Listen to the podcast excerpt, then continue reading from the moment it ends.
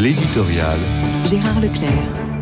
Il y a un an, la commission présidée par Jean-Marc Sauvé remettait son terrible rapport sur les abus sexuels dans l'Église.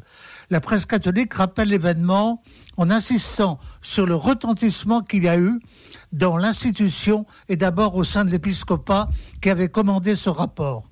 L'hebdomadaire La Vie a longuement interrogé Jean-Marc Sauvé lui-même à propos de l'entreprise qu'il a dirigée et qui ne l'a pas laissé indemne. Ce rapport, explique-t-il, a été la plus grande épreuve de ma vie professionnelle. Découvrir les faits, leur ampleur et surtout écouter les victimes et prendre la mesure de ce qu'est la vie après les agressions pour la majorité d'entre elles a été très douloureux. On ne peut, je crois, s'en remettre complètement. Je n'arrive pas à me défaire de ce qui est pour moi un cauchemar.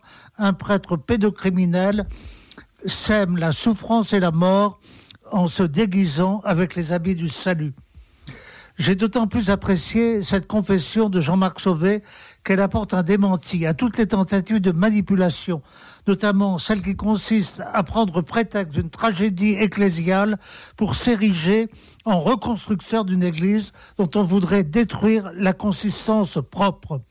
L'ancien président de la SIAZ s'oppose de front à l'accusation qui l'érige en moderniste qui aurait un agenda idéologique pour changer l'Église.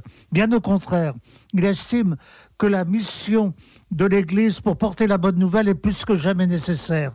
Ainsi se trouvent contredites certaines offensives qui visent à détruire les fondements même de l'institution et celles qui osent même souhaiter que cette même Église explose au plus vite.